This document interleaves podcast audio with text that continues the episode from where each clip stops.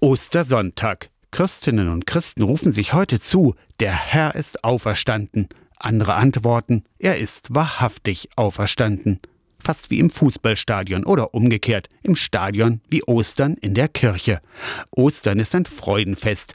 Damit Menschen lachen, greift der evangelische Pfarrer Ernst Wachter aus Elbingerode gern eine Tradition aus dem 14. Jahrhundert auf das Osterlachen. Und dann erzähle ich Witze von der Kanzel, so wie man das früher auch gemacht hat. Also nicht von der Kanzel, sondern ich erzähle sie meistens ganz am Anfang und in der Predigt kommt da noch einer vor oder zwei. Dass man mit einem Lachen da rein startet in diese fröhliche Osterzeit. Wie Fans im Stadion sich für ein besonderes Spiel auch eine kreative Choreografie ausdenken, gibt es in der evangelischen Kirche zu Ostern auch eine spezielle Farbchoreo. Osterzeit, fröhliche Zeit, die mit weißen Paramenten die Kirche schmückt und der Pastor kommt in weiß. Lachen als Ausdruck der Osterfreude über die Auferstehung von Jesus Christus. Manch Pfarrer wurde zum Possenreißer.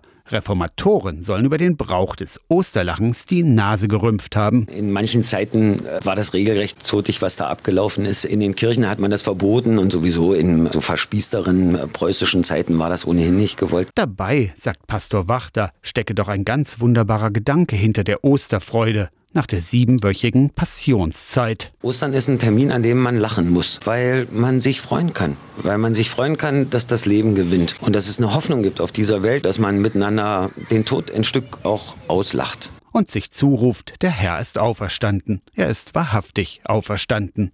Aus der Kirchenredaktion Torsten Kessler, Radio SAW.